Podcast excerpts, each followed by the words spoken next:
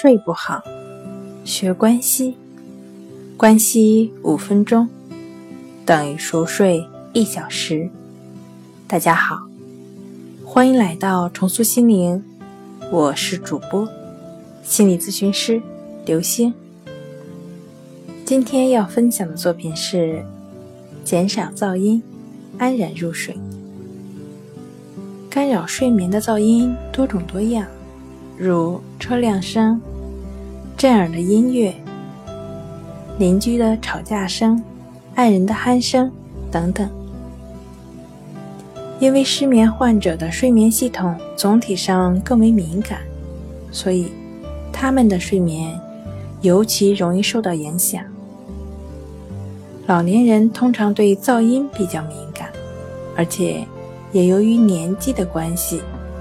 可能睡眠比较浅，因此也比较容易出现噪音引起的睡眠障碍。减少噪音的方法有很多，耳塞对于很多人都很有效，但有的人却觉得电扇、空调的嗡嗡声，以及市面上可以买得到的声音调节器也很有效。这些装置。可以掩盖让人分心的噪声，制造出如水声或雨声一样舒缓的声音，帮助你放松大脑，进入睡眠。夏天的时候，只要关上窗户，隔绝室外的噪音，你可以在电扇或冷风的嗡嗡声中睡个好觉。那对于一些人来说呢，睡前听听音乐。也可以助人入眠。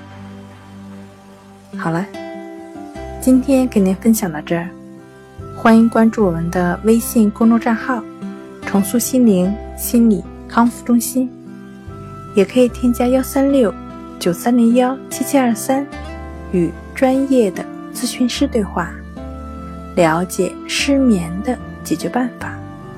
那我们下期节目再见。